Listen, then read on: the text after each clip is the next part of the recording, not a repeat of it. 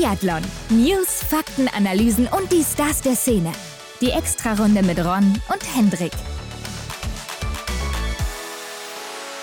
Herzlich willkommen zu einer neuen Extrarunde. Es ist nicht Montag, Hendrik. Ich hätte mich fast Nee. versprochen an der Stelle. Denn es ist Freitag. Jo, ungewöhnlich, aber es muss sein, denn wir haben Rennen zu besprechen. Ja, es ist ja auch gerade ein spezieller Anlass mit der WM in Oberhof. Wie oft hat man das schon mal? Also eigentlich einmal im Jahr ein Highlight, ne? Aber wie dem auch sei, wir haben ein bisschen was zu besprechen, denn ansonsten wird das ja nächste Woche beziehungsweise am Montag viel zu lang werden. Mhm. Einzel steht auf dem Programm für Männer und Frauen und dann eben noch die Single-Mix-Staffel. Und Hendrik, Johannes Tingesbö, der steht jetzt bei 5 von 5 und ist 7 von 7 vielleicht möglich in Goldmedaillen. Mhm. Wir haben ja vorher schon gemunkelt. Könnte es sein, wird er vielleicht mal patzen? Er hat ein paar Andeutungen gemacht, ne? Ja, das auf jeden Fall. Bei den Frauen, da sieht man, Hanna Oeberg läuft zur Hochform auf und Mhm. Deutschland ist erstmal medaillenlos in diese zweite Woche hier gestartet in Oberhof. Aber es gab ja trotzdem einige Lichtblicke aus deutscher Sicht auch. Klar, also ich denke, Benedikt Doll, der hat sich wieder gefangen, kann man sagen. Und bei den Damen natürlich auch Hendrik, aber da kommen wir natürlich dann auch gleich noch zu. Und damit gehen wir doch direkt mal auf. Medaillenjagd. Jo, hör mal, was sind denn das eigentlich für Sonnenstrahlen bei dir im Gesicht? Bist du in Oberhof oder wo bist du gerade? Der Sommer ist zurück, Hendrik. Äh, man glaubt's kaum, aber es ist Februar und wir haben schon wieder Sommer. Also Mhm. das ist ja Wahnsinn, oder? In Oberhof waren es, glaube ich, am Dienstag war das erste Rennen, da waren es 11 Grad oder sowas. Bei uns Ja. habe ich sogar auf dem Autotacho gesehen, 18 bis 19 Grad. Mhm. Ja, je nachdem, wo du standest in der prallen Sonne, da ähm, war mir auch schon warm im Auto, ja? Wahnsinn, Wahnsinn, kann man nicht anders sagen. Aber bevor wir jetzt hier auf die Rennen eingehen, möchte ich noch gerade sagen, dass die IBU jetzt eine Hall of Fame eingeführt hat. Mhm. Ja. Hall of Fame kennt man ja von vielen anderen Sportarten. Ich denke da eigentlich immer so zuerst ans äh, Wrestling, also hier WWE. Ja, oder auch Basketball, glaube ich. Ja, ich glaube, gibt es eigentlich bei relativ vielen. Ne? Ich glaube, Football oder so, gerade diese amerikanischen Mhm. Sachen haben das sehr, sehr viel, ja. Ja. Ja, und das gibt es jetzt auch bei der IBU und mit dabei die ersten vier Mitglieder sind Ole Einer Björndal, das wundert glaube ich keinen, Sven Fischer verwundert auch keinen, Kati Wilhelm und Andrea Henkelberg. Ja, muss man sagen, verwundert jetzt alles nicht großartig.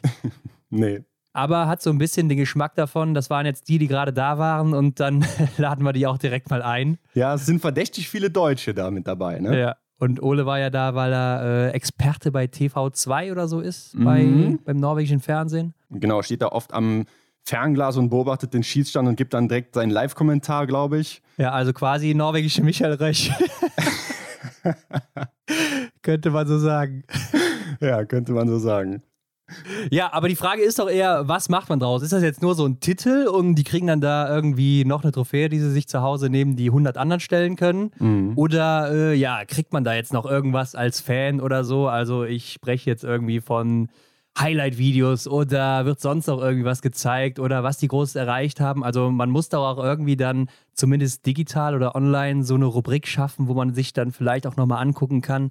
Ja, was, warum sind die denn jetzt überhaupt in der Hall of Fame? Mhm. Ja, nochmal so die Karriere ein bisschen beleuchten, die Highlights, die großen Momente nochmal videotechnisch aufarbeiten. Wäre sicherlich eine interessante Sache, die man da eröffnen könnte. Ja, ich glaube auch, bietet auf jeden Fall sehr viele Möglichkeiten. Aber lass uns doch direkt mal in das erste Rennen der Woche gehen. Am Dienstag war es soweit, der Einzel der Männer.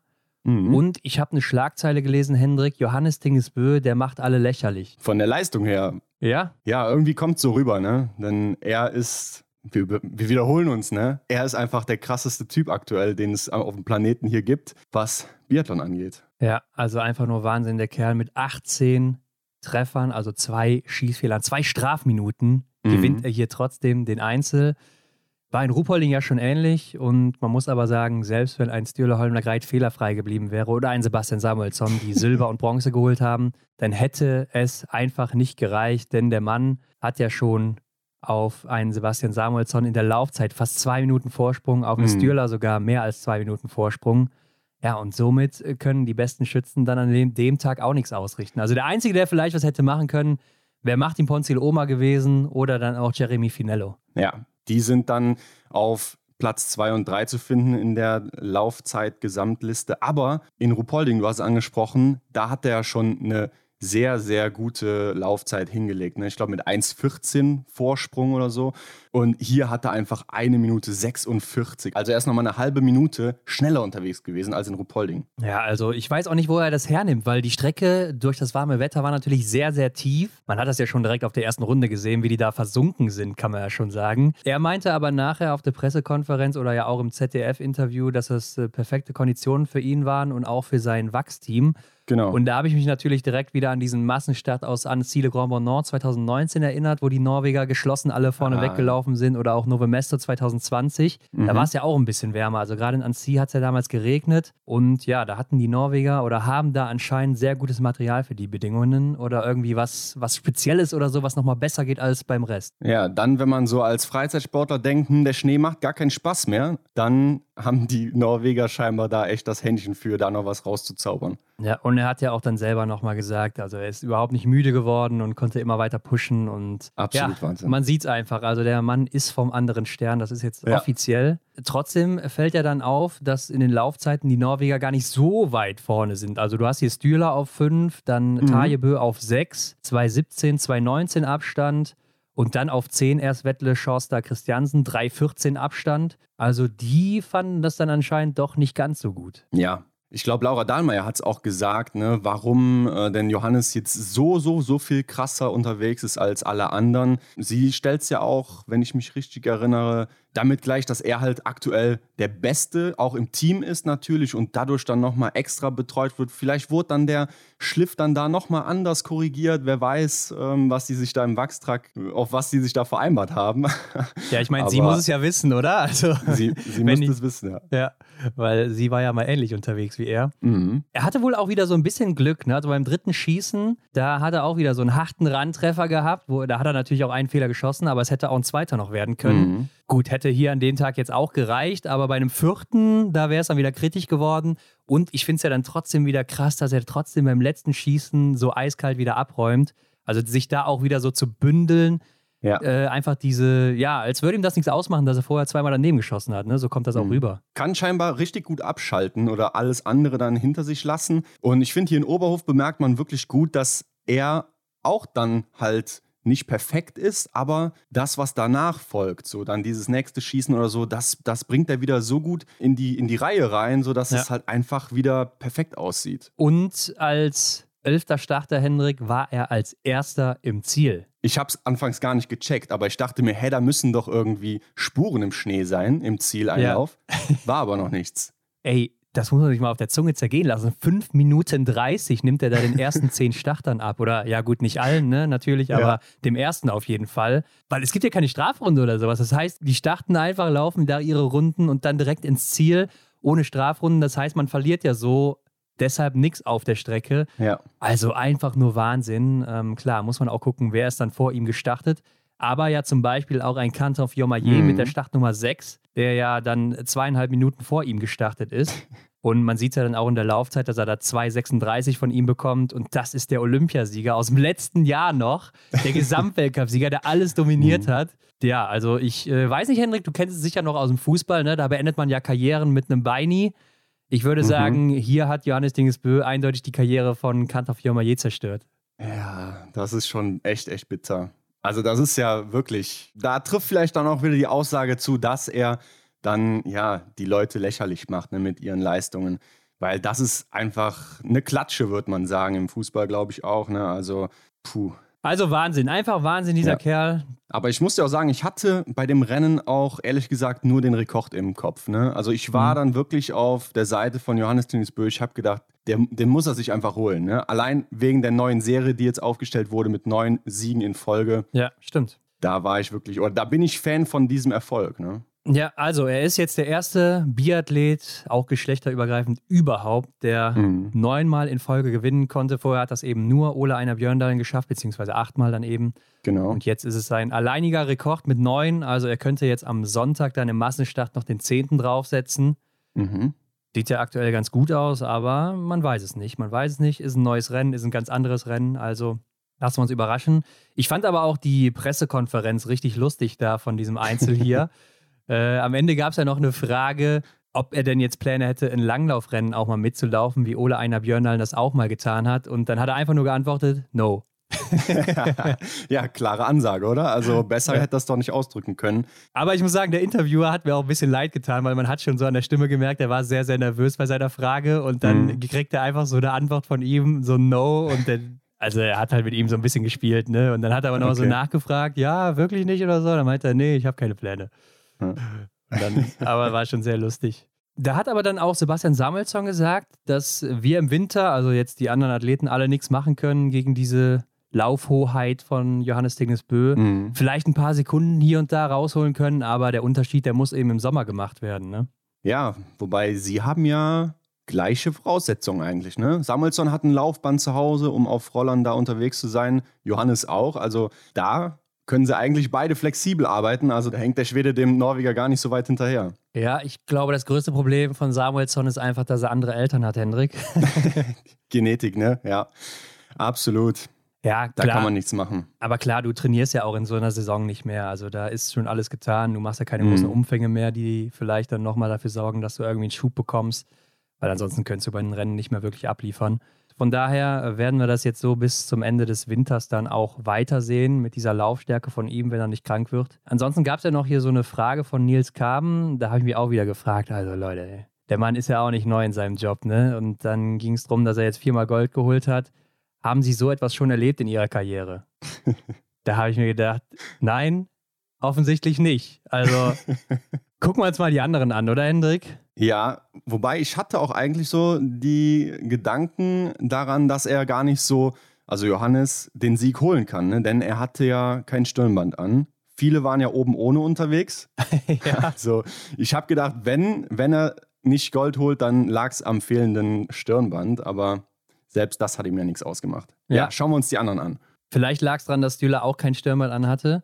Der natürlich auch wieder stark unterwegs war hier, der Defending Champion im Golden Bib. Ja. Dreimal wieder so sicher geschossen, also wie ein Uhrwerk, muss man an der Stelle mal mhm. wieder sagen. Und dann, Hendrik, als hätte es nicht anders sein können, der letzte Schuss geht mal wieder daneben. Ich meine, am Ende hätte es auch nichts dran geändert am Ergebnis, aber trotzdem.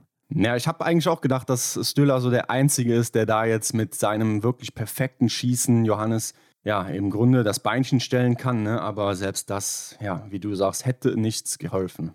Ja, wir haben ihn mal gefragt, ob er äh, sich nicht doof vorkommt, dass er gerade eine der besten Biathlon-Saisons aller Zeiten läuft in der Geschichte des Biathlons. Mhm. Und trotzdem ist immer dieser Johannes Tingnes Bö vor ihm. Und dann hat er uns geantwortet, dass er glaubt, dass seine Zeit auf jeden Fall noch kommen wird in den nächsten Jahren. Also, Glaube ich auch. Der ist auch immer positiv eingestellt, ne? Also ja. der ist dann auch trotzdem zufrieden oder so. Ich meine, klar, es sind ja auch alles Top-Erfolge, muss man nicht lange drüber reden, aber äh, ich habe, also der hat nie eine negative Einstellung oder sowas. Ja, das geht vielleicht auch wieder in Richtung Damenteam. Da sieht man es ja auch immer bei den Norwegerinnen. Die sind immer eigentlich gut drauf, ne? Ja. Ähm, das ist einfach so die Mentalität da oben. Das, ja, das, das, da, können, da könnte man sich ruhig mal eine Scheibe von abschneiden.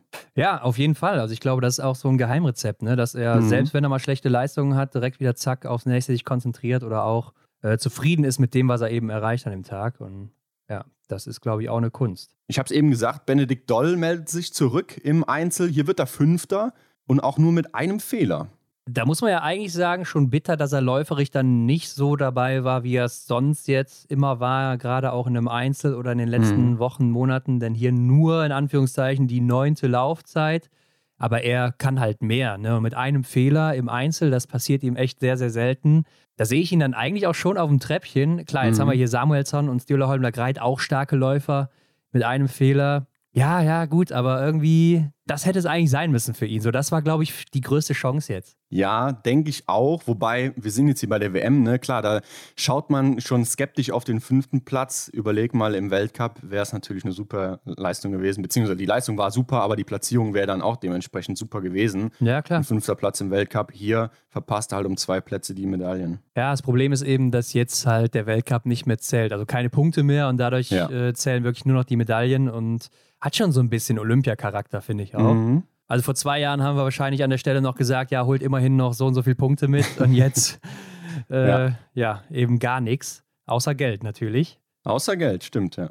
Vor ihm dann eben Canton Fiormaillet, ja, wie gesagt, ne, läuferig auch relativ weit abgeschlagen für seine Verhältnisse und es ist einfach krass, was mit ihm so in einem Jahr passiert ist. Ja.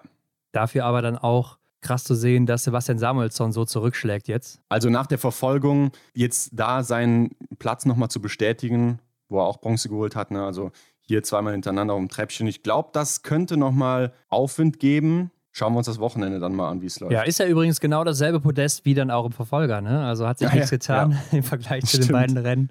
Aber gut. Ja, Niklas Hartwig, der wird hier Sechster mit einem Fehler. Ja, im Einzel, da hat er es drauf. Ne? Also läuferig 16. Ich denke, solides Rennen für ihn, wird er mhm. zufrieden sein. Tajebö hinter ihm auf 7. Philipp Navrat, best, äh, zweitbester Deutscher auf Rang 9.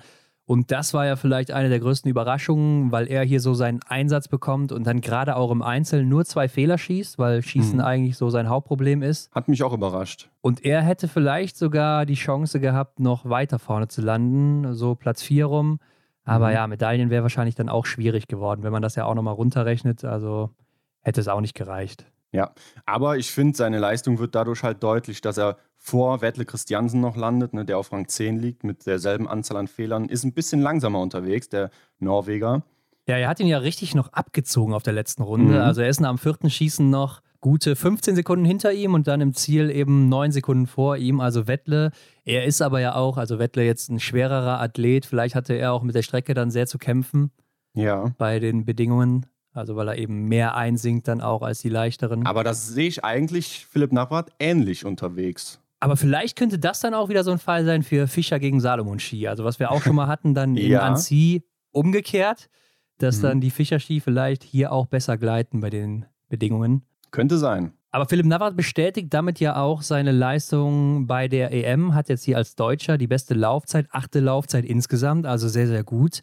Mhm. Und zeigt, dass äh, er bei der EM wirklich schon wieder in Topform war und seine Laufzeiten da auch richtig, richtig gut sind. Und ja, da muss man eigentlich sagen, hätte man ihn doch im Sprint einsetzen sollen, müssen vielleicht sogar. Mhm. Weil klar, man kann natürlich sagen, wie Arndt es auch sagte, ja, dann bereitet sich halt jeder nur noch für den Höhepunkt vor und äh, bringt dann da seine Leistung. Mag richtig sein. Auf der anderen Seite wäre man dann wahrscheinlich auch gar nicht zu diesem Höhepunkt gekommen, weil andere vorher besser waren. Ja, Genau, also ich denke auch, so die, die Leistung während der Saison, die muss auch schon mal da gewesen sein, damit man einfach der richtige Kandidat ist. Ja, also ich weiß es nicht. Ich äh, hätte ihn da schon gerne gesehen, jetzt in der aktuellen Form, aber ja, einfach schwierig, wie man das halt eben beurteilt. Martin Ponziloma ist auf 11 gelandet, ja, super Laufzeit, ne, auf, auf Rang 3 hier, aber vergeigt halt das Rennen am Schießstand mit vier Fehlern. Klassischer Ponziloma an der Stelle. Irgendwie schon, ja. Justus Strelo 13. mit einem Fehler läuferig halt weit, weit zurück. Ne? 40. Laufzeit, 5 Minuten 18 bekommt er, ja. Aber die Schießanlagen, die haben mir richtig gut gefallen. Also das sah flüssig aus. Ja, ist halt auch einer der schnellsten da, ne? Zehn schnellster mhm. am Schießstand gewesen. Also das hat er einfach drauf, klar. 15. hier Endres Drömsheim, auch so ein Fall wie Philipp Navrat, ne? bei der EM noch gewesen, abgeräumt, läuferisch 14. Also da sieht man auch Philipp Navrat wieder vor ihm. Ist auch das ähnliche Bild, was wir so gesehen hatten ja. bei den Europameisterschaften oder im IBU Cup. Also ja, das bestätigt sich hier. Da weiß man auch ungefähr, wo dann die IBU Cup Leute liegen würden. Mhm. Das heißt, ein Webion Sörim, der könnte auch so die Laufzeiten von Philipp Navrat laufen, vielleicht sogar ein bisschen schneller hier und da. Aber mit drei Fehlern Endres Drömsheim dann 15. der damit aber trotzdem auch äh, beim Massenstart dabei ist. Also weil mhm. er eben einer der 15 Besten ist bei dieser WM bisher. Okay. Ja, das ist ja interessant dann fürs Wochenende. Wer sich leider auch am Schießstand rausgenommen hat, Ron, das ist Tommaso Giacomel auf Rang 17. Ja, auch mit drei Fehlern natürlich dann zu viel für ihn, der ja eigentlich gerade in den Staffeln irgendwie, ja, sich eigentlich teilweise ganz gut gezeigt hat. Klar, bei Single Mix werden wir natürlich gleich noch so einen kleinen Fauxpas sehen, aber sonst, mhm. äh, ja, ungewöhnlich. Roman Rees 21. mit zwei Fehlern, Läuferich 26. Da habe ich gerade von ihm auch mehr erwartet hier im Einzel. Hatte ihn bei der Predictor Challenge als besten Deutschen gesetzt. Ja, muss ich dir auch recht geben. Ich habe ihn nach Antols echt ähm, als einen gesehen, der wirklich so zum Höhepunkt in Oberhof wirklich fit ist, dass er echt seine Bestleistungen abrufen kann und auch an diese schönen Erinnerungen ähm, nochmal angreifen kann ne, oder nochmal sich daran erinnert, was für Momente er in Oberhof hatte. Jetzt hier hatte er Probleme auf der Loipe, ist natürlich auch hart, aber ist ja auch für alle hart. Von daher, ja, schade, dass es für Roman da hier nicht geklappt hat. Ja, und äh, Fabian Claude, der wird 37. zeitgleich mit Emilien Jacquelin. Fabian Claude vier Fehler, Emilien Jacquelin drei Fehler. Ja, und der hat ja beim zweiten Schießen, nachdem er beim ersten fehlerfrei war, dann zwei Fehler geschossen und da sah es ja schon wieder so aus, als wäre das Rennen vorbei gewesen für ihn. Ja, das hatte ich auch gedacht. Das war ja so schnell, fiel der erste Schuss bei diesem Anschlag. Also ich hatte das Gefühl, er stand noch nicht richtig auf der Matte. Das Gewehr war noch nicht richtig im Anschlag. Da stand schon der rote Punkt in der Anzeige. Ja, Herbert Fritzenwenger ist ja auch fast aus der Kommentatorenkabine gefallen, hatte ich das Gefühl. ich sehe es gerade hier, 20,8 Sekunden insgesamt mhm. ist ja gar nicht so, also ist schon schnell, aber jetzt nicht so, dass man sagt, wow. Er hat, er hat uns schon mit anderem geschockt, ja. sozusagen. Also ging schon Richtung 17, 16 bei ihm, mhm. aber klar, diese Abstände dazwischen, ne, die sind natürlich dann schon enorm. Ja, und ist auch eigentlich nicht das, was man so im Einzel sieht. Also, wenn man sich auch gerade nochmal die Einzel von Martin Foucault anguckt oder so, wie kontrolliert er das immer da angegangen ist, das war halt ein ganz anderes Rennverhalten. Ja, ich würde auch jetzt mal gerne wissen, was er sich dabei gedacht hat. Das ist ja so oft der Fall. Aber das kam so für mich rüber, als ähm, wäre gerade Trainingsende und man versucht nochmal so aus Spaß, kommen, wir machen mal eine Serie, wer am schnellsten schießen kann. Ja, ich habe auch irgendwie, das, da kommt so diese Kein-Bock-Haltung so ein bisschen mhm. rüber, oder? Dass man so sagt, so komm, hau ich jetzt nochmal hier gerade was raus und ach, okay, ja. zwei daneben und weiter geht's. Und also so kommt es auch von der Körpersprache so ein bisschen rüber und danach, ja, läuft er ja dann auch wieder so verhalten weg, so, gibt schon kein Tempo mehr. Man sieht es auch in der Laufzeit 43. 5 Minuten 24, also hat wahrscheinlich auch gar kein Gas mehr gegeben. Mhm. Weil man muss ja sagen, mit zwei Fehlern bist du noch nicht raus aus dem Rennen. Also da kannst du auch je nachdem noch in die Medaillen laufen, wenn du eine gute Laufzeit hast. Ja, zumindest in die Top 10 kommen. Ne? Schau es dir an bei Philipp Navrat, der war auch mit zwei unterwegs. Ne? Oder Taje Bö, Rang 7. Also da wäre auf jeden Fall noch was drin gewesen. Aber ich glaube, ja, da ist bei dem da fällt dann ein Schalter um und dann ist vorbei, glaube ich. Ja, aber ich glaube auch, also man sieht, erste Runde war von ihm läuferig noch ganz gut. Da hat er die siebte Laufzeit gehabt und dann in der zweiten Runde die 23. Also da ist er schon stark abgefallen und vielleicht hat er dann auch gemerkt, so, ah, ich bin nicht fit, Leute, und dann auch schon wieder ein bisschen rausgenommen, dass er gemerkt hat, ja, mit zwei Fehlern ist heute nichts drin. Ja, ich weiß es nicht, aber ich glaube, das Schwierige ist einfach, dass man dieses Muster auch wirklich mal aus dem Kopf wieder rausbekommt, weil wenn du jedes Mal halt diesen Kopf hängen lässt, jetzt nach dem Schießen, wo es mal nicht geklappt hat und das sich so ein bisschen einschleicht, dann hast du ja auch irgendwann gar keinen Bock mehr. Ja, dann, dann lässt du wahrscheinlich bald bei einem Fehler schon ja. den Kopf hängen.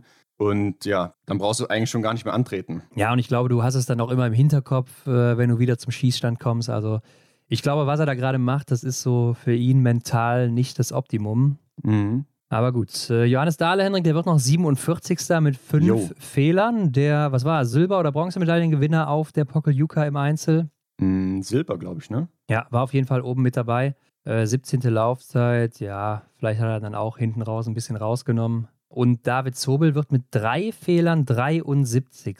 Und der hat nur die 78. Laufzeit. 7 Minuten 38 bekommt er. Ja, da hat es natürlich gescheppert. Ne? Auch bei den Prozenten in der Grafik, die wir gebracht haben auf Instagram, da wurde es tiefrot, aber klar. Das waren schon fast 20 oder so, ne? Also, ja, 17 meine ich, ja. Ja, also Wahnsinn, ja. Das ist schon extrem viel und ja, woran hat es gelegen, fragt man sich da natürlich wieder. Die, die letzten beiden Fehler ja auch erst beim letzten Schießen geschossen. Also vom Schießen her war er ja ganz gut dabei. Stimmt, ja. Aber dann anscheinend einfach platt hier an der Stelle. Und für wen es natürlich immer schade ist, dass er einfach nicht schießen kann, ist Jeremy Finello. Also schon immer so ein guter Läufer und ich habe mir mal angeguckt, ist hier mit sieben Fehlern 45. geworden. Mhm. Er kann einfach nicht schießen. Ja, gerade weil er auf der Loipe so einen guten Job macht mit der zweiten Laufzeit. Hendrik, er ist jetzt schon 30 Jahre alt, also hat auch schon ein paar Rennen mitgemacht an der Zahl 96 Einzelrennen und er war davon nur viermal unter den Top 20 und weiter ist er nie vorgerückt. Das klingt jetzt für uns ziemlich hart, ne? Also den Ehrgeiz musst du erstmal haben, dann trotzdem am Ball zu bleiben. Ich weiß nicht genau, wie seine Story ist. Ich glaube auch, dass er aus dem Langlauf kommt und relativ spät umgestiegen ist. Okay. Würde es zumindest e etwas erklären. Aber dass er halt mal nie in einem Sprint oder so durchkommt, weil mhm. Also Läuferich hat das ja drauf, klar, die, die Bedingungen haben ihm wahrscheinlich gelegen, weil er ist ein relativ kleiner und leichter Mann und äh, ist natürlich dann einfacher für ihn über den Schnee zu gleiten bei so tiefen Bedingungen, ja. aber ja, schon sehr, sehr schade. Also der könnte einiges mehr reißen, wenn er denn schießen könnte, aber muss man echt sagen, kann er einfach nicht. Und damit lass uns doch mal weitergehen in den Einzel der Frauen. Jo, zum schwedischen Podest. Aber hier gab es ja vorab ein paar Meldungen, dass wirklich große Namen nicht starten werden. Ne? Elvira Oeberg war noch nicht fit, Martha Olsby-Reuseland hat ausgesetzt, Lisa Vitozzi war wieder zurück. Bei Martha Olsby-Reuseland war es ja eine Schonungsmaßnahme, weil dann jetzt eben noch Single-Mix-Staffel anstand. Also eigentlich war schon klar, dass sie das dann laufen wird.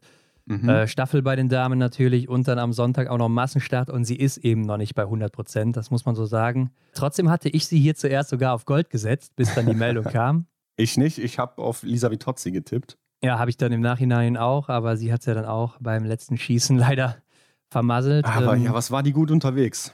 Sehr schade. Sie war sehr gut unterwegs ähm, und dann auch hier mal wieder der allerletzte Schuss. Warum fragt man sich da immer, oder? Schieß doch den letzten auch noch rein, wenn die 19 davor geklappt haben. Ja, und ich meine mich zu erinnern, der war auch ziemlich weit weg von der Scheibe. War zwar noch auf dem Weißen, aber, also auf der Anlage schon, aber halt weit weg vom Rand. Das war wahrscheinlich, ja, da, da hat man einfach nicht mehr die Geduld gehabt, glaube ich. Sehr, sehr schade. Also bis dahin echt ein perfektes Rennen gemacht, auch läuferisch ja sehr gut dabei gewesen ja. ne, mit der sechsten Laufzeit insgesamt. Also einfach ein solides, einen perfekten Einzel eigentlich so abgeliefert, mhm. wie es sein muss. Ja, wird am Ende dann eben Dritte, holt Bronze, vor ihr dann Hanna Oeberg und Lynn Persson. Und man muss ja eigentlich dann sagen zu Hanna Oeberg, die Königin ist zurück auf ihrem Thron, die Königin des Einzels. Das Bild passt auf jeden Fall, ja. So habe ich sie auch kennengelernt dass die einfach die Kandidatin ist, wenn es um den Einzel geht. Und jetzt hat sie es hier wieder bestätigt. 2018 Olympiasiegerin im Einzel, 2019 Weltmeisterin im Einzel, jetzt schon wieder Weltmeisterin im Einzel.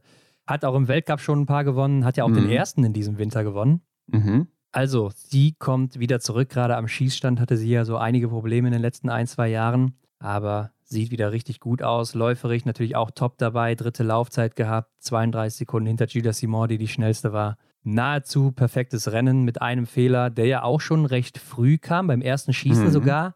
Und da ist mir ja aufgefallen, wie viele haben denn bitte beim ersten Schießen daneben geschossen? Ja, fast alle, oder? Ja, also äh, Lisa Vitozzi war die erste Favoritin, die durchkam mit der Nummer ja. 11. Und ansonsten Marketa Davidova, Dorothea Viras, äh, Julia Simon, Ingrid Landmark-Tandrevold, Sophia Schneider, Anna Chevalier-Boucher, Hanna Oeberg, Vanessa Vogt, Paulina Fialkova, ähm, Lisa Hauser. Also die haben alle beim ersten Schießen schon quasi dafür gesorgt, dass ja Podest rückt in weitere Ferne erstmal, mhm. wenn ich jetzt äh, nicht perfekt schieße. Hanna Oeberg hat dann natürlich gezeigt, dass es auch so noch geht. Ja, aber es sind auch ein paar fehlerfrei durchgekommen. Und zwar Lynn Persson auf Rang 2. Eine davon, genau, die schon wieder eine Medaille holt. Und natürlich Samuela Komola mit auch 20 Treffern und wahrscheinlich dem Rennen ihres Lebens. Bestimmt. Wird hier Vierte, also Wahnsinnsleistung. Ich fand auch, das sah richtig stabil aus bei ihr die ganze Zeit, so am Schießstand. Ja, ja und das war ja auch das Duell, die Jungs in der ARD haben es erzählt. Das Duell so, wer kriegt den Startplatz auch in der Damenstaffel, ne? Also sie hat sich hier ordentlich bewiesen, 20 Treffer gesetzt. Hat hier echt, ja, wie du sagst, das, das, das Rennen ihres Lebens gemacht bisher. 23. Laufzeit ist, denke ich, solide, denn läuferig ist sie ja eigentlich nicht so stark. Ähm, wobei, mir fällt gerade ein, Italien hatte ich doch auch schon mal gesagt, in diesem Winter, äh, Anfang des Jahres, wo es auch so warm war auf der Pokeljuka und in Ruhpolding, mhm. da hatten die da auch ganz gute Laufzeiten immer bei warmen Bedingungen. Also ja. hier auch wieder, wenn man sich auch nochmal Dorothea Viera anguckt, die läuferig achte ist, äh, Lisa Vitozzi sechste eben, Komola dann auch 23. Also auch wenn man sich anguckt, wo die sonst stehen, mhm. alle vielleicht so ein Mühe besser als sonst, zeigt das dann vielleicht auch wieder, ne? Ja, könnte was dran sein. Und hier war es ja auch wieder so warm wie bei den Herren. Ne? Also viele auch ähm, sogar in Kurzarm unterwegs. Das war bei den Herren noch nicht so der Fall. Aber Simon zum Beispiel kennt man ja auch ja. schon aus anderen ja. Rennen, dass sie da schon mal gerne einfach die Ärmel abschneidet. Ja, oder sie hatte doch sogar mal irgendein anderes Shirt an. Einfach so. so. ein graues Shirt, ne? Ja, ja, so genau. Ja. ja, aber sobald ein Sonnenstrahl rauskommt, dann ist sie die Erste, die da auch ähm, die Ärmel abschneidet, das stimmt. Ja. Aber hat nicht viel gebracht, ne? Platz 5 dann am Ende mit drei Fehlern. Äh, sie schießt auch den letzten wieder vorbei, dann unter anderem noch. Mhm. Weil ansonsten wäre es ja Platz 3 geworden. Ja, bitter für sie. Ich meine, sie hat sich auch ordentlich geärgert beim letzten. Ja, stimmt, man hat es richtig gehört, ne? also dieser ja. Schrei von ihr. Zu Lynn Persson will ich aber noch gerade sagen, dass sie natürlich Wahnsinns Range-Times hat. Ne? Also auch die drittschnellste in der Range. Wenn man sich dann jetzt auch mal die Schießzeiten anguckt, also einfach nur die Schießzeiten, ja, dann ist sie da auch die drittschnellste. Also das hat sie drauf und das sieht man ja auch, wie schnell sie da mhm. rausfeuert mhm. und auch mit dem Gewehr und so hantiert. Schnellste am Schießstand natürlich wieder Rebecca Passler. ja, irgendeine Italienerin muss da oben stehen. Ja, das stimmt. Aber ich muss auch zugeben, Lynn Persson hatte ich nicht auf dem Radar. Ne? Also hier habe ich es nicht zugetraut. Ich dachte, ja, hier muss man gut schießen und ich glaube, bei den Bedingungen, da hätte sie vielleicht die eine oder andere Scheibe nicht getroffen und hier hat sie mich wirklich richtig überrascht. Die ist ja so ein bisschen der schwedische Simon Detieu auch, ne? Also der ja. eigen, oder die eigentlich auch mal einen Sieg haben müsste, aber es noch nicht hat, weil sie eigentlich auch immer gut performt, oben mit dabei ist. Ist ja, glaube mhm. ich, sogar aktuell die zweitbeste Schwedin im Gesamtweltcup. Klar, Anna Oeberg hat auch einmal gefehlt, aber trotzdem ist sie sehr, sehr stark, war schon ein paar Mal auf dem Podest und ihr fehlt halt echt mal dieser eine Sieg. Ne? In ja. äh, Ancile Gorbonor war es schon so eng mit Anna Magnusson. Jetzt hier war es auch wieder so eng. Also irgendwann muss es doch mal passieren, wobei sie jetzt hier auch läuferig mit äh, Rang 19 natürlich ein bisschen abfällt, was mhm. äh, eigentlich auch nicht normal ist bei ihr. Ja, kann man ihr nur die Daumen drücken, ne, dass das irgendwann noch diese Saison mal funktioniert. Ja. Ich finde aber auch allgemein so, dass das schwedische Team ein bisschen untergeht bei dieser Johannes Tingnes Börshow aktuell bei den Weltmeisterschaften. Also wenn man jetzt auch mal sieht, dass die beiden, Hanna Oeberg und den Persson, schon wieder unter den Medaillenträgerinnen mhm. sind, dann Sebastian Samuelsson noch mit seinen zwei Bronzemedaillen. Also so schlecht läuft es ja gar nicht für das schwedische Team, beziehungsweise eigentlich ziemlich gut. Ja, finde ich auch. Da freut sich Johannes Lukas definitiv drüber. Schauen wir mal, was so noch im Massenstart oder gerade die Staffel, ne? das ist natürlich jetzt hohe Favoriten, finde ich. Ich will nicht zu weit vorgreifen, aber ja, ähm, da glaube ich, kommt auch noch was in der nächsten Zeit, beziehungsweise am Wochenende. Also ähm, ich glaube, die Party ist noch nicht vorbei. Und wenn wir uns nochmal an Peking erinnern, da war ja Elvira so die, die die Medaillen geholt hat, mit ihren ja. zwei Silbermedaillen mhm. und dann eben die Staffel noch mit Gold. Aber irgendwie war es dann eigentlich nur sie und die Männer haben ja auch außer Martin Ponzi de Oma so ein bisschen in Anführungszeichen versagt. Ja, und jetzt kommen sie alle wieder so stark zurück. Also nicht schlecht, nicht schlecht. Äh, Hanna Oeberg hat wohl auch gesagt, dass ihr diese Krankheit aus Pokeljuka geholfen hat, mhm. dass sie mhm. jetzt halt keine Gedanken mehr an den Gesamtweltcup verschwendet und die Motivation vorher auch recht niedrig war und durch diese Krankheit hat sie wieder so Spaß an den Wettkämpfen gefunden, was sie jetzt schon lange nicht mehr hatte. Und das hilft ihr anscheinend dann auch sehr am Schießstand, wie sie meinte. Ja, kann ich mir vorstellen, wenn durch irgendwelche äußerlichen Bedingungen dann plötzlich ein Ziel außer Ferne rutscht, wo man jetzt im Prinzip nichts mehr für kann dann kann man sich eher auf die anderen Dinge fokussieren und äh, man hat einen Kopf freier. Also ich könnte mir schon vorstellen, dass da was dran ist und dass sie jetzt einfach befreiter ist. Denke ich auch. Äh, Lisa Vitozzi hat noch gesagt, dass sie nach dem Samstag oder Sonntag nicht damit gerechnet hätte, jetzt hier auf dem Podium zu stehen, weil mhm. sie ja krank war. Also hat sich anscheinend gar nicht so gut gefühlt, aber mit der sechsten Laufzeit muss man sagen, ja gut, dann äh, gute Nacht, wenn sie fit ist. ja, das will ich aber jetzt mal sehen dann. Ja. Aber ich hätte ihr natürlich die Goldmedaille so gegönnt. Also mit diesen 20 Treffern, das wäre ja eigentlich wieder diese perfekte Story gewesen. Nach den ganzen Tiefschlägen, dann hier endlich mal Gold auch. Ja, ich glaube, da haben viele mitgefiebert auch. Also von außerhalb alle Leute, die das gesehen haben und ein bisschen ihre, ihren Weg kennen, was sie jetzt so gerade durchgemacht hat. Und ja, jetzt ist sie ja plötzlich auch wieder eine der besten Liegenschützinnen überhaupt. Und ja, also verrückt, wie sich das gewandelt hat, ne? Ja, das also und ich habe immer noch diese Bilder im Kopf, wo sie halt dann einfach da liegt und sie weiß nicht, was gerade abgeht und sie hat schon vier rote Striche ja, an der Seite also stehen. Ich muss auch sagen, bei jedem Liegenschießen, wenn sie fünf Treffer macht, mache ich so zwei Kreuze, weil ich so denke, wow. Äh, also irgendwie hat man immer noch nicht diese Sicherheit, aber ja. aktuell ist es ja wirklich fast, also es sind ja fast alles zehn, wenn man mal diese Bilder da sieht. Mhm. Und äh, einfach Wahnsinn, wie sie das so umgeswitcht hat. Und ich glaube auch, dass das gar nicht mehr in ihrem Kopf jetzt drin ist, was da vorher so passiert ist. Ja, schwer vorstellbar, ne? Aber scheinbar funktioniert es gerade. Also sehr, sehr stark unterwegs. Machen wir einen kleinen Sprung zu Platz 11. Ingrid Magtandre Volt mit vier Fehlern, die davon drei ja dann beim zweiten Schießen schon schießt. Also sehr, sehr schade wieder. Äh, sie ist wohl dann auch die zweitschnellste zweite Runde gelaufen. Mhm. Also vielleicht hat sie da ein bisschen zu viel Gas gegeben und dann insgesamt so ein bisschen überpaced und das hat sich dann am Schießstand bemerkbar gemacht, denn ja, läuferig fünfte. Also es war eigentlich alles drin für sie. Ja, auch wieder schade. Also ich habe noch das Bild im Kopf vom Verfolger, da wo sie vierte wurde. Ja. Ich glaube, die wünscht sich auch definitiv hier noch eine Medaille. Ja, aber mit drei Fehlern halt funktioniert es nicht. Nee, Dorothea Viera, vier Fehler, hat alleine davon auch wieder drei beim letzten Schießen geschossen. Ansonsten wäre das hier ein richtig gutes Ergebnis geworden. Wäre mhm. das sogar Platz drei geworden für sie. Lag ja wieder richtig gut im Rennen, aber ja, irgendwie auch komisch. Ist ihr jetzt schon ein paar Mal passiert. So beim letzten Schießen dann noch so zwei, drei Fehler zu viel. Ja, aber ich, ich finde auch läuferisch war sie wieder gut dabei. Ne? Also, ja. ja, das ist dann immer ärgerlich. Gerade wenn es dann auch am, am letzten Schießen ist. Aber vier Fehler schießt ja auch Sophia Schneider auf Rang 13. Ja, ist halt läuferisch auch noch Fedoro, ne? Also Sophia Schneider, stimmt, wäre ich jetzt fast übergangen, das gibt's ja gar nicht. Vierte Laufzeit, Hendrik. Und das ist der Lichtblick, den ich natürlich meinte. Ne? Also zu sehen, dass sie hier mhm. die viertbeste Laufzeit setzt über die 20 Kilometer, zeigt einfach das, was ich ja auch schon so vor ein paar Wochen immer gesagt habe. Sie muss das doch endlich mal im Zeitrennen zeigen, nicht nur der Staffel oder so. Und ich glaube, da, da kommt sie auch immer besser rein jetzt mittlerweile. Ja, hat mir auf der Loipe auch richtig gut gefallen. Das sah irgendwie auch kraftvoll aus. Sie hat auch richtig gebissen. Es gibt halt immer so, ja, wahrscheinlich in, in alle anderen Augen negative Bilder oder nicht so schöne Bilder, ne, wo man die Athletinnen und Athleten voll in Action sieht. Aber solche Bilder, die, die zeigen doch, dass da richtig was abgeht. Und, und äh, ja, so hat man es auch von Sophia Schneider gesehen. Also mega gute Leistung, hat mir richtig gut gefallen. Ja, und so kann es weitergehen. Äh, Denise Hermann Wick, der Zug hat also doch eine Bremse, Hendrik. ja, und die ist mal ordentlich gezogen worden. Ja, vier Fehler, die Olympiasiegerin, deshalb Deutschland ja auch mit sechs Starterinnen am Start gewesen. Zweitbeste Laufzeit wohl wieder, also läuferig okay dabei. Gut, eigentlich würde man für ihr vielleicht die beste Laufzeit erwarten, aber auch hier tiefe Bedingungen. Sie ist recht groß, dadurch ja auch ein bisschen schwerer als die mhm. meisten, die da mitlaufen. Viele Muskeln und so, also vielleicht war das jetzt auch nicht so ihre Strecke. Auf der anderen Seite, zweite Laufzeit ist ja jetzt auch nicht verkehrt. Glaube ich auch. Also das kann man schon mal hinnehmen, dass man 23 Sekunden Rückstand auf Julia Simon hat. Vanessa Vogt auf Rang 19 mit zwei Fehlern. Ja, erstmal ganz gut dabei, ne? aber sie hat mir schon ein unsicheres Gefühl gegeben am ersten Schießen, wo sie am Diopter reagiert hatte, dann ja. wieder zurückgedreht hatte.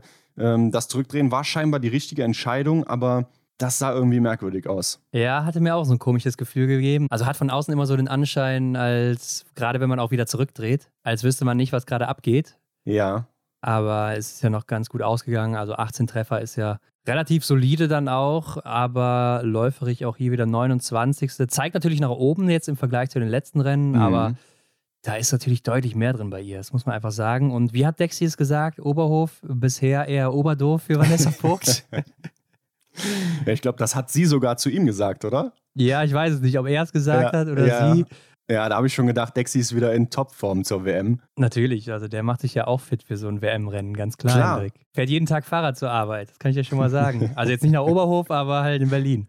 Ja. Hanna Kevinger, 30. geworden mit vier Fehlern, drei beim letzten Schießen leider wieder. Ja, 1,58 wäre sie ansonsten Sechste geworden, hätte sie die drei nicht geschossen, kann man im Biathlon immer sagen. Mhm. Aber gut, dann sieht man halt mal, wo es hätte hingehen können, so ungefähr. 24. Laufzeit, ja gut. Aber ich fand es auch mutig von Willi Haag, dass er sie gefragt hat nach dem, nach dem Rennen im Interview, woran es denn gelegen hat. Und ich, ich hätte so lachen müssen, wenn sie dann eben diesen berühmten Clip nochmal vervollständigt hätte. Ja, oder müsste mal einer bringen. Also das wäre ah, natürlich ein Highlight. Ich habe gedacht, boah, wenn du das jetzt bringst, ne? Ja. Vor vier, fünf Millionen Zuschauern, das wäre natürlich echt ein Highlight. Also, ja.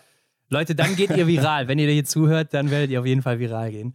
Herrlich. Das wäre es gewesen. Lisa Hauser, 32. geworden mit vier Fehlern. Alle vier ja schon bei den ersten zwei Schießeinlagen, also drei beim Stehenanschlag. Und da fällt mir gerade ein, sie hat doch Silber gewonnen äh, auf der Pokeljuka im Einzel. Mhm. Hinter Maketa Davidova. Und klar, sie ist ja auch eigentlich eine Frau für den Einzel, aber ja, irgendwie kommt sie gar nicht in Schwung. Eine 33. Laufzeit, also das ist nicht Lisa Theresa Hauser. Nee, aber ja, schauen wir aufs Schießen, dann erst recht nicht, oder? Also da bin ich eher noch auf der Seite des Schießens, dass das so, so ungewöhnlich ist. Klar, aber die 33. Laufzeit, die hat sie eigentlich auch nicht verdient. Da kann sie definitiv mehr. Ja, ist aber irgendwie auch generell so ein österreichisches Problem aktuell, das Laufen.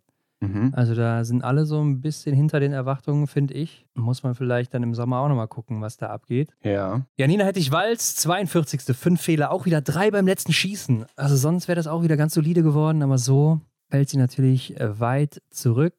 Theresa Wobornikova, 45. die jetzt im Sprint und Verfolger noch so gut war. Ja, und dann fehlt noch eine Deutsche, Ron. Anna Weidel auf Rang 87. Oh ja, viertletzte damit. Mit acht Fehlern, die hat es ordentlich erwischt. 14 Minuten Rückstand in der Gesamtzeit und klar, läuferig 65. 5 Minuten Rückstand. Klar, wir haben es, glaube ich, alle gesehen dann auch. Äh, sie hatte Probleme mit ihrer Waffe. Ja, beim dritten Schießen ging es damit los, ne? Ja, wo sie irgendwas im Diopter hatte und das nicht mehr rausbekommen hatte, war am Pusten, dann noch den Schraubenzieher angefordert und irgendwie hat es dann doch nicht geklappt schießt dann ja auch vier Fehler, hinten drauf Nummer zwei. Also das Rennen war natürlich dann auch vorbei. Äh, klar, startet auch schon mit zwei Fehlern, mhm. also war dann auch schon vorbei, aber ja, irgendwie bitter, dass sie hier ihren einzigen Einsatz bekommt und der dann so abläuft. Die war wohl auch noch nicht ganz fit. Ja, sie wollte es gerade unbedingt am Schießstand dann gut machen, ne? Ja. Und dann so ein Ding vom Material her, dass da irgendwas nicht an Ort und Stelle war im Diopter, das ist natürlich sehr ärgerlich. Ja, ich sehe auch gerade in der Range Time 2 Minuten 48 äh, hinter der schnellsten. 2 Minuten 48. Und ja, damit die letzte in der die Range. Letzte, ne? genau. Aber gut, ist ja auch klar, wenn sie da so lange an ihrem Gewehr rumfummelt. Ja, sehr, sehr schade. Keine Medaille für die deutschen Damen.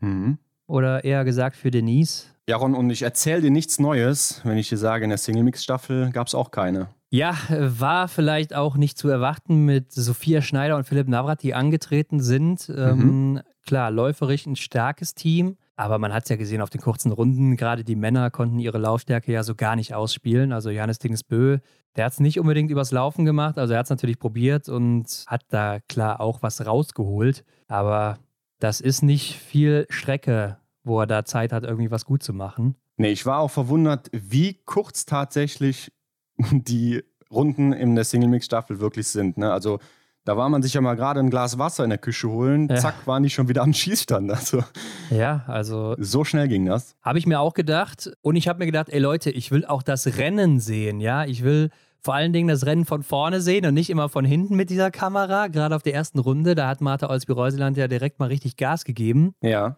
Ähm, wollten anscheinend da schon ihre Laufstärke so ein bisschen ausspielen auf die anderen. Ja, und man ist aber erstmal, ich weiß nicht, einen Kilometer hinterhergefahren wieder mit der Kamera. Ja, ich habe erst gedacht, Sven Fischer hat jetzt bei der ARD unterschrieben. Ja. Aber das gibt es scheinbar auch im Weltbild, ne?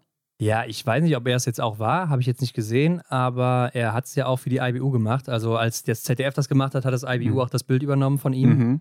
Also vielleicht ist er immer noch da und hat es dann gemacht. Gut möglich. Jedenfalls hat es mich allgemein sehr gestört, dass man außer den Schießeinlagen ja fast gar nichts von der Strecke gesehen hat, oder? Einfach an dieser Zwischenzeit gab es mhm. mal eine Kamera und dann, ja, Stadion da oben wieder. Wo dann, genau, ich, wo diese, die Techniker da immer stehen, ne? Wo dann, glaube ich, auch diese Seilkamera und so ist, die ja. da hin und her fährt an den Türmen. Aber ansonsten hat man ja vom Rennen so wirklich gar nichts gesehen auf der Strecke. Also es gab ein Schießen, dann gab es erstmal Slow-Mos oder Wiederholungen, dann kurz zur Zwischenzeit und dann wieder Slow-Mos, Wiederholungen oder Interviews oder was weiß ich. Und dann waren die wieder im Stadion, schießen und weiter. Mhm. Und das fand ich schon ein bisschen nervig, gerade wenn dann Johannes Tingesbö auf die Jagd geht oder so. Ja, das hätte man vielleicht auch ein bisschen anders machen können, denn er hat ja dann schon ein paar Türen aufgemacht. Also hier war es dann heute wirklich richtig offen. Selten, glaube ich, war die Chance auf Gold für eine andere Nation so groß wie heute. Ja, sehe ich auch so. Ähm, ich meine, Lisa Vitozzi, die macht es natürlich sehr stark, genauso wie Lisa Hauser auch insgesamt. Und mhm. äh, David Komatz muss man natürlich mal hervorheben hier an dem Tag. Also, was der da abgeliefert hat, ich meine, klar, Lisa Hauser und David Komatz, beide sehr, sehr gute Schützen.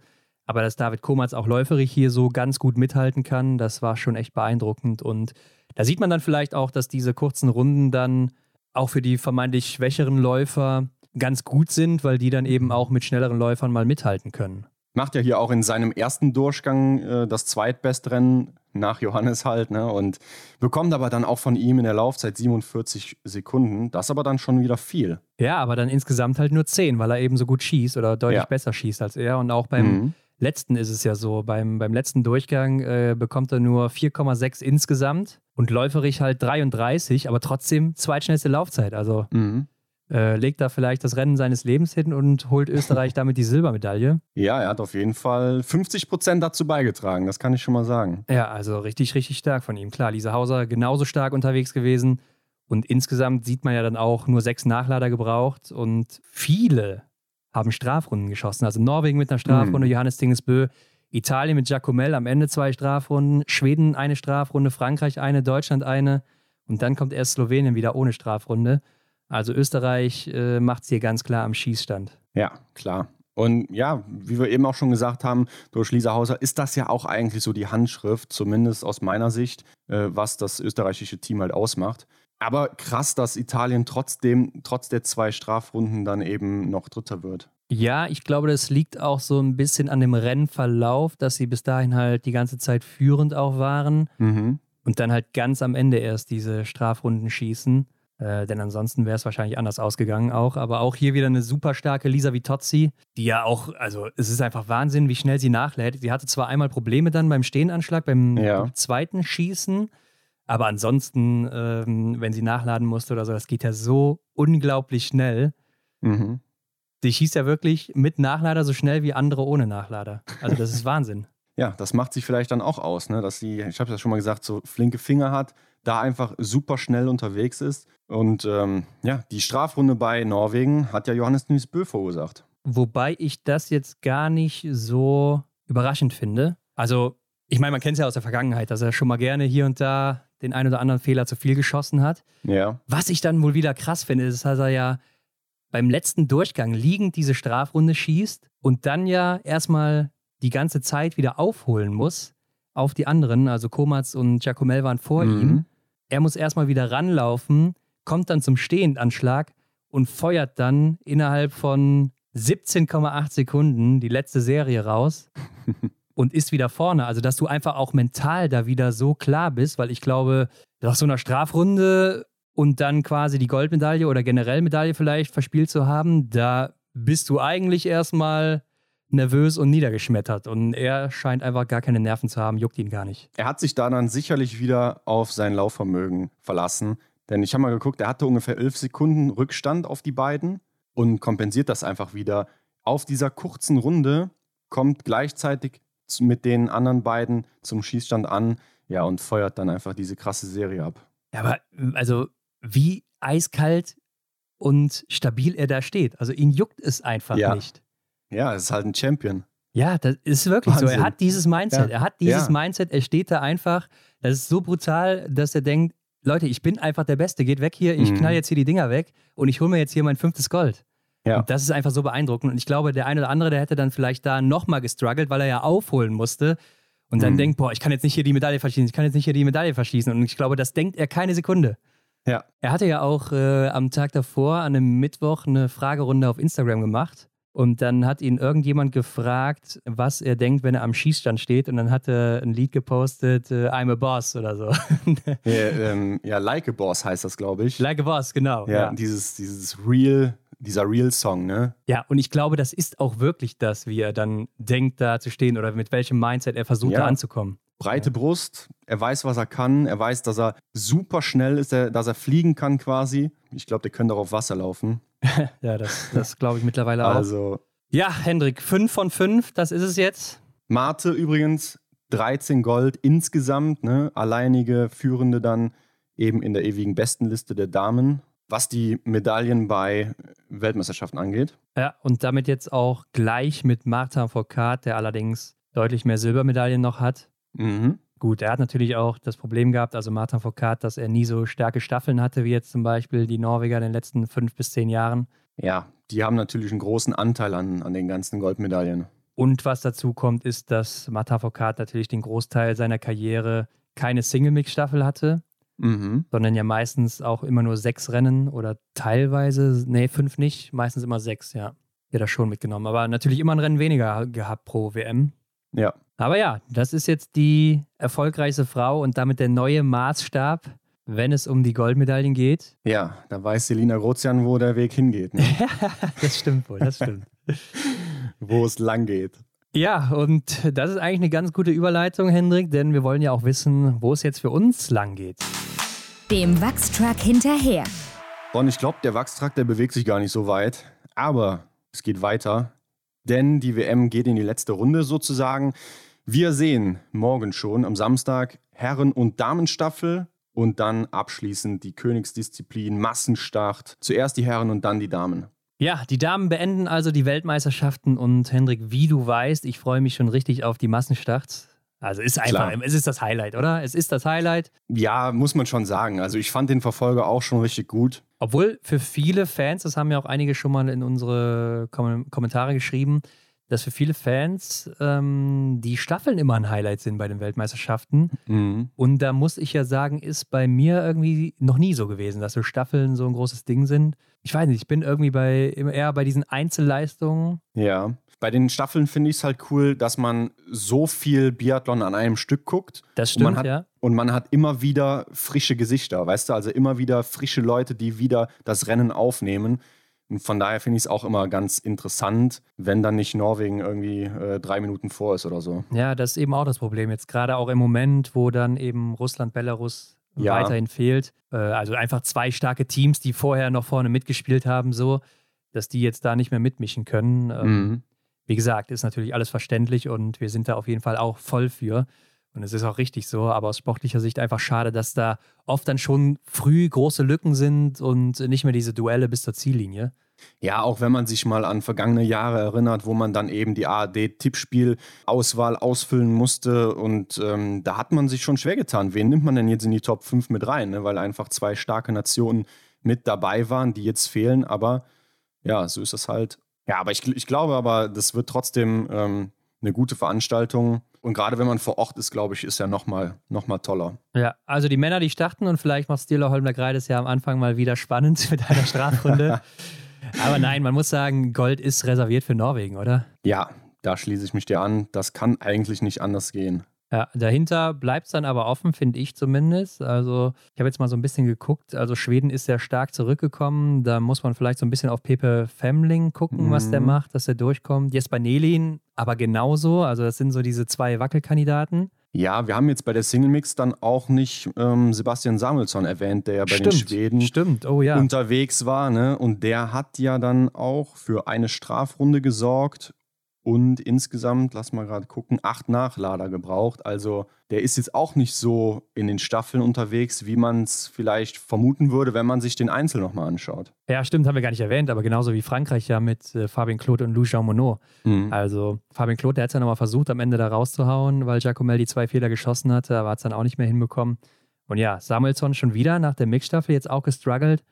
Aber ich weiß nicht, ansonsten ist er ja doch recht stark und er hat es jetzt auch schon in den Einzelrennen bewiesen. Also denke schon, dass man auf ihn ja. zählen kann. Äh, Deutschland ja übrigens am Ende noch Sechster geworden in der Single-Mix-Staffel. Aber gut. Ja, Frankreich aber auch mit in der Männerstaffel dann mit großen Namen natürlich unterwegs. Mhm. Ich bin mir aber nicht so sicher. Es läuft da gerade nicht so rund. Die sind alle nicht so zufrieden, habe ich so gehört in dem Team. Und ja, ich weiß nicht. Also, ob die wirklich Silber holen oder so oder überhaupt eine Medaille oder vielleicht sogar echt hier als Vierte oder Fünfte dann aus dem Rennen rausgehen. Ich tue mich da auch schwer, auf Frankreich zu setzen. Schweden, wie gesagt, bin ich mir auch unsicher. Ja. Ähm, da wird es wahrscheinlich für einen der beiden so in die Top 5 auf jeden Fall reichen, weil ja auch durch die Thematik von eben, irgendwelche Nationen rücken ja dann immer vor. Ne? Also in den Top 5 werden sie wahrscheinlich schon landen, aber ich habe vielleicht auch so ein Gefühl, dass eben die Deutschen vielleicht nochmal punkten können und aufs Podium laufen? Ja, hier ist ja immer noch die Frage, wie wird denn jetzt aufgestellt? Also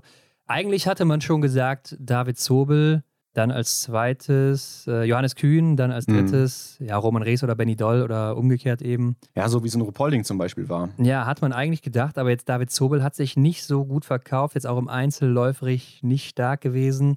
Also da bin ich mir unsicher, ob auf ihn gesetzt wird. Vielleicht verlassen sie sich auf Justus Strelo. Könnte ich mir vorstellen aktuell, der sich ja eigentlich mhm. richtig gut präsentiert hat, gerade am Schießstand. Kann ich mir auch vorstellen. Er war ja auch schon auf der Position unterwegs. Generell die deutsche Staffel ja eigentlich in der Saison jetzt wieder recht gut dabei. Ne? Also ich glaube, viel besser kann man durch die starken Norweger sich auch kaum platzieren. Von daher sehe ich die, ja, sehe ich die schon in, in Podestnähe. Ja. Also im Massenstart brauchen wir nicht drüber reden. Da, glaube ich, wird es dann eng fürs deutsche Team, zumindest bei den Herren. Aber ich glaube, die Staffel, das könnte was werden. Ja, also ich denke auch, hier wird eine Medaille drin sein. Ähm, vielleicht aber auch Philipp Navrat, wenn man volles Risiko gehen will. Also einfach auf die volle Laufstärke dann auch. Dann ist nur die Frage, wer wird denn wieder Start laufen? Also vielleicht lässt man mhm. Philipp Navrat nicht unbedingt die Startposition machen, sondern eher Roman Rees, weil er es schon kennt so ein bisschen. Ja, er hat mir aber auch zum Beispiel in Rupolding sehr gut gefallen, was, was äh, den Schluss angeht. Aber hier in Oberhof nicht so. Ja, ja. Ne? das ist natürlich auch wieder das, was dann nicht für ihn sprechen würde. Also es ist schwierig. Schauen wir mal, wie es morgen aussieht. Ja, ich glaube, am Ende wird es Justus Strelo werden. Okay. Weil er eben auch eigentlich ja im Einzel pausieren sollte, ist ja dann noch reingekommen für Johannes Kühn, der mhm. ja gesundheitlich ein bisschen aussetzen musste, der übrigens wieder fit sein soll, auch im Training ist, Johannes Kühn. Italien und Tschechien gibt es natürlich auch noch. Also die haben ja eigentlich nichts zu verlieren in dem Rennen, die haben keinen Druck. Tschechien war sehr, sehr stark in den Einzelrennen, also Waklavik und ich weiß gar nicht, wie er ausgesprochen wird, Stritecki, Striftecki, ja. Der äh, hatte, wo hatte er die vierte Laufzeit? Hatte der die im Sprint oder im Einzel oder sowas? Oder fragst du mich jetzt was? Ja, im Sprint, also die siebte Laufzeit, das ist äh, schon ordentlich. Und dann Wacklerweg mhm. die neunte Laufzeit, Kritschmer 14. Kritschmer auch, glaube ich, in den Top 10 Laufzeiten im Einzel gewesen. Also die Tschechen ist mal so ein kleiner Geheimtipp für mir für die Top 5. Ja, waren aber in Ruppolding auch 15. sehe ich gerade. Zwei ja, gut, aber geschossen. Aber wir gut. sind in Oberhof, Hendrik. Wir sind in Oberhof. Wir sind in Oberhof, genau. Da werden die Karten neu gemischt. Ne? Vielleicht ja auch fürs Team Österreich. Also David Komatz hat mich jetzt überzeugt. Simon Eder hat sich geschont. Na, das nee. Adlerauge. Ja, aber zwei Leute machen keine Staffel, ist das Problem. Und deshalb Da hast du recht. Ist die Frage, was die anderen beiden machen. Ne? Felix Leitner ja auch nicht dabei. Von daher glaube ich nicht, dass für die reicht. Äh, bei den Damen würde ich eigentlich sagen, dass die Schwedinnen die Favoritinnen sind, die Olympiasiegerinnen. Aber was ist mit Elvira Oeberg? Ist natürlich ein mhm. wichtiger mhm. Baustein hier im Team. Ohne sie sind sie trotzdem noch stark. Also Mona Bronson würde dann laufen, denke ich mal. Ne? Lynn Persson, Mona Bronson, mhm. Anna Magnusson und Hanna Oeberg ist auch noch ein gutes Team. Absolut. Also die haben sich auch schon bewiesen in dieser Saison. Sehe ich auch ziemlich weit vorne. Ich weiß noch nicht genau, wie die Norwegerinnen dagegenhalten wollen. Ja, Norwegen muss schon gut laufen dann für die der Tag. Also Ingrid ist im Moment so ein bisschen die Wackelkandidatin am Schießstand. Ja. Ich könnte mir auch vorstellen, dass Mate wieder auf die Schlussposition übergeht. Glaube ich auch. Einfach auch, ja, weil, weil sie dann eben mit den Schlussläuferinnen dann da wahrscheinlich nochmal eher den Kampf angehen kann, glaube ich. Aber es ist auch die Frage, wie zeigt sich dann Caroline Knotten zum Beispiel? Ja, die hat man jetzt auch noch nicht so sehr gesehen. Oder wird vielleicht Arne Kleif laufen, die im Sprint im Verfolger so gut war? Auch möglich. Und Idalin guckt die zu. Also, das sind alles so Fragen. Femsteineweg, denke ich, wird laufen. Die ist ganz solide dabei. Mhm. Äh, dann hast du das Team Italien, äh, ist eigentlich auch sehr stark, wenn denn, ich denke jetzt mal, Komola und Passler durchkommen. Ja. Dann hast du Vitozzi und Vira, die dann abliefern und dann ist alles drin. Frankreich, auch wieder ein sehr, sehr starkes Team von den Namen her. Vielleicht sogar aktuell ein bisschen stärker als die Schwedinnen ohne Elvira Oeberg. Kann ich mir vorstellen, aber ja, ich muss dir auch sagen, ich bin leider ein bisschen enttäuscht von den Chevaliers, zumindest von Anaïs Chevalier-Boucher. Die wohl läuferig gut dabei ist, aber am Schießstand Probleme hat. Ja. Und da hast du in der Staffel natürlich dann wieder diesen Bonus mit den Nachladern. Das heißt, es kommt ihnen oder spielt ihnen dann in die Karten. Mhm, ja, Lujon Monod ist ja eigentlich auch dann die richtige, wenn es ähm, ums Schießen geht. Ja. Aber auch läuferisch war sie ja immer solide. Also sie hat sich da schon einen Namen gemacht jetzt in der kurzen Zeit. Aber ich gehe, glaube ich, mit den Italienerinnen auch ne, aufs Podium. Ja, und die Frage bleibt trotzdem, wer läuft auch hier bei Deutschland? Mhm. Gerade nach den Rennen, ich denke, fest sind Sophia Schneider und Denise Hermann-Wick und wahrscheinlich ja. auch Vanessa Vogt als Startläuferin. Sehe ich auch, so war ja für mich schon letztes Mal am Montag äh, klar, dass sie vermutlich laufen wird. So habe ich es gedacht. Ja, fehlen oder frei ist jetzt eben noch die letzte Position. Ja, und ich denke, also es entscheidet sich dann zwischen Anna Weidel, Janina Hettich-Walz und Hanna Kebinger und ich glaube, das macht Hanna Kebinger. Ja, muss man eigentlich so sagen, ne? weil auch ihr Einzel halt dann entsprechend war. Also ich denke auch, Janina Hettich-Walz hat jetzt nicht so überzeugt in Ober... War, war okay, aber Hanna Kebinger war immer ein bisschen vor ihr. Mhm. Und äh, sie hat ja auch in Antol sehr stark gemacht als Schlussläuferin, schon Nerven gezeigt. Stimmt, ja. Also ich denke, da werden die Trainer sich für sie entscheiden. Ja, Hendrik, und dann das große Finale, das Massenstartrennen der Männer. Und hier ist das mit der Startplatzregelung leider anders, denn eigentlich wäre Philipp Navrat dabei nach den Punkten. Also er mhm. könnte starten, aber Deutschland hat nur vier Startplätze. Und deshalb, ja, gehen einfach nicht mehr. Also wir haben Johannes Kühn, Justus Strelo, die haben sich qualifiziert, Roman Rees, Benny Doll waren eh dabei.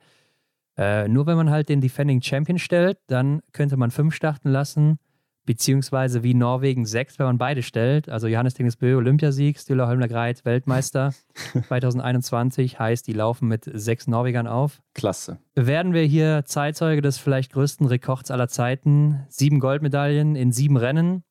Also ich denke, die in der Staffel, die ist eigentlich sicher. Aber ja. dann auch noch im Massenstart, das würde sicher ewig Bestand haben. Wobei, ich glaube nicht, dass es so eindeutig ist, wie man das denkt. Ja, aber ich glaube dran. Also ich bin jetzt schon aufgeregt. Mehr als Auf er. Samstag und Sonntag ja wahrscheinlich schon. Also ich weiß nicht warum, aber das so die Situation, so der Gedanke, dass man, ich habe es ja am Montag schon beschrieben, so dass wir jetzt gerade halt in dem Moment sind und Arndt hat es auch im Einzel der Damen, glaube ich, gesagt, ne? Ja. Dass wir tatsächlich auch jetzt hier so in der Situation sind, dass wir eben darüber noch lange sprechen werden, dass erleben wir jetzt gerade mit. Wir sind sozusagen die Zeitzeugen und ja, das nimmt mich irgendwie mit, die ganze Situation. ich bin on fire auf jeden Fall, wenn es dann am Samstag und Sonntag wieder losgeht. Ist doch geil. Absolut. Also ich glaube auch, er wird das machen. Also er holt sich die sieben von sieben Goldmedaillen, was ich vorher, was ich vorher nie für möglich gehalten hätte, weil ja. du, wie heute zum Beispiel, also diese Single-Mix-Staffel, das war, hätte ja so ein kleiner Ausrutscher sein können und zack, bist du nur auf dem Silber- oder Bronzerang. Mhm. Aber klar, er muss sich am Schießstand zusammenreißen, er muss cool bleiben. Äh, wir haben auch schon oft gesehen, dass dann beim letzten Rennen der Tank leer geht. Mhm. Es hat ja auch noch niemand geschafft, alle vier Einzelrennen zu gewinnen. Ne, Matar Foucault hatte einmal, mhm. dreimal Gold, einmal Silber in Oslo 2016. Also da war er ganz knapp dran und wer hat ihn geschlagen im Massenstart auf der Zielgeraden? Johannes Dingesbö. also ja, der Mann, der könnte es hier auf jeden Fall richten und ich denke ja mal, so renntaktisch, der wird natürlich von Anfang an das Feld auseinanderreißen und ich glaube, so krass, wie wir es noch nie zuvor gesehen haben. Ja, ich denke, der will das auch auf Nummer sicher machen, ähm, setzt ein paar extra Körner am Anfang und dann hat er hinten raus leichtes Spiel und kann dann auch sich auf der Schlussrunde feiern lassen. Aus Zuschauersicht wäre natürlich cooler, wenn es dann ein Battle gibt. Ne? Also das wäre natürlich auch schön anzusehen. Ja, also ich glaube, er wird von Anfang an richtig Vollgas geben, wie er so einen Sprint angeht. Ne? Also ja. wo er dann auch teilweise seine 10, 15 Sekunden schon Vorsprung beim ersten Schießen hat, wenn nicht sogar 20. Mhm. Und ich glaube, das wird er hier auch machen, weil er weiß, wenn jemand das Tempo mitgeht, dann geht er schon sehr hohes Risiko, dass er das Rennen ja. überlebt. Ja. Oder ähm, ja, er kann sich dann schon mal eine Strafrunde leisten und ist trotzdem noch vorne mit dabei oder beim zweiten Schießen wieder dabei. Mhm. Aber klar, das muss er natürlich auch erstmal durchziehen. Aber ja, ich bin gespannt, wie diese erste Runde angeht und ich hoffe, dass die Kamera draufhält. Also da müssen überall Kameras stehen, Leute, damit wir dieses Phänomen sehen können. Ja, ich kriege das Lachen oder das Grinsen gar nicht mehr aus dem Gesicht raus. Also ich freue mich jetzt schon auf den Sonntag. Aber ein Steeler Holmer Greit, der steht bei jedem Fehler bereit. Also der ist ja nicht minder schlecht, muss man sagen, wie der. Nee. Also was der ableistet, ne, das muss man auch nochmal würdigen. Es ist einfach Wahnsinn, was der auch ableistet. Also ich sag mal, wenn es Johannes Dingesbö nicht geben würde oder der auch irgendwie zehn Jahre früher oder später geboren wäre, der wäre der neue Johannes Tingesbö aktuell. Ja, alle zweiten Plätze, die er geholt hat, wären ja erste Plätze, ne? Ja, er hat ja auch seit, ich weiß es gar nicht, äh, Oslo oder Ottepe oder so, war er immer auf dem Podium in mhm. jedem Einzelrennen. Nee, stimmt gar nicht. Immer, immer bei der Flower Ceremony in jedem Einzelrennen, mhm. aber auch fast immer auf dem Podium. Sebastian Samuelsson, der ist aber auch stark zurück, ist allerdings nicht so ein Massenstart-Typ, heißt aber nichts. Und die anderen Norweger, die warten natürlich auch auf den Ausrutscher von Johannes Tingnes. Ja. Aber ja, ich gehe auch mit dir, Henrik. Der, der holt sich die sieben Dinger. Und den Massenstart der Damen wird Denise mit der Eins starten, weil sie hat das ja. erste Gold geholt. Bei der WM wird ein bisschen anders aufgestellt als im Weltcup. Ja, mit der Eins würde sich doch auch anbieten, wenn man dann als Erster über die Ziellinie läuft. Das wäre natürlich ein Traum. Aber Defending Champions sind hier am Start. Lisa Theresa Hauser ist übrigens die einzige Österreicherin, die startet. Und Justine Breisers-Boucher, die aber nicht am Start ist, also bringt den Französinnen nichts. Ja. Die haben dann trotzdem nur ihre vier Startplätze. Und es ist natürlich ein Rennen für Julia Simon. Also ich erinnere mich auch gerne nochmal an die letzte Runde gegen Franziska Preuß 2021 in Oberhof beim Massenstart. Die ackert. Oder generell äh, hat sich schon einige Massenstarts gewonnen. In diesem Jahr ja auch wieder gegen Lisa Vitozzi und Anna Chevalier-Boucher. Mhm. Aber eben auch die beiden sind oben mit dabei. Anna Chevalier-Boucher schon zweimal Dritte gewesen. Hanna Oeberg ist auch eine Massenstartspezialistin. Martha Olsby-Reuseland, Elvira Oeberg falls sie denn wieder fit ist. Dorothea Viera, Ingrid Landmark-Tandrevold, einziger Weltcupsieg im Massenstart. Mhm. Ja, und Lisa Hauser, die hat auch schon einen gewonnen, auch wenn sie jetzt vielleicht nicht in der besten Topform ist, aber das heißt ja nichts für Sonntag. Also hier wird es wieder richtig, richtig hart. Dann haben wir eben noch Denise, Lynn Persson, Vanessa Vogt, Lou Jean Monod, Sophia Schneider. Also das ist so offen bei den Damen, man weiß einfach nicht, wie man da setzen soll. Ja, so klar wie es bei den Herren ist, so unklar ist es bei den Damen. Ne? Also das eine ist schwarz, das andere ist weiß, ne? so, wenn man in den Kontrasten ausdrücken möchte. Also das wird wirklich schwer, ähm, das auch so zu tippen. Also da habe ich jetzt noch gar keinen Plan irgendwie, wen ich da vor wem sehe. Da muss ich nochmal in mich gehen. Ja, meine Tipps sind auch richtig schlecht aktuell. Also ich bin richtig abgerutscht. Ich war ja mal Zweiter und jetzt bin ich auch nur noch 67. also eine richtig schlechte WM hatte ich hier persönlich zumindest. Ich habe jetzt nicht den Johannes Dingesbö gemacht. Ja, ja ich brauche gar nicht anfangen. Also hier, hier und da habe ich mal ein paar gute Tipps gehabt, tatsächlich auch so 19 oder 21 Punkte, was das schon recht gut ist, aber ja, ich komme einfach aus meinem Loch nicht mehr raus. Ja, also bei mir ist es einfach aktuell wirklich nicht gut, richtig abgefallen. Aber ich habe gesehen, ARD-Experten, ne, die bekommen ja auch die Extra-Behandlung. Ne? Also die können auch nicht tippen und bekommen trotzdem Punkte durch ja. den Screenshot. hat ja angeblich getippt, aber man Also- sieht nicht oben, welches Rennen das ist, wo er da die Tipps eingegeben hat. Wollte ich auch nochmal sagen, Herr Lesser. Also ich kann mir auch einen Screenshot machen, wo ich oben das Rennen wegmache mit fünf Namen. Ja, aber gut. Ja. Er ist trotzdem noch weit hinter mir. Ich grüße von oben.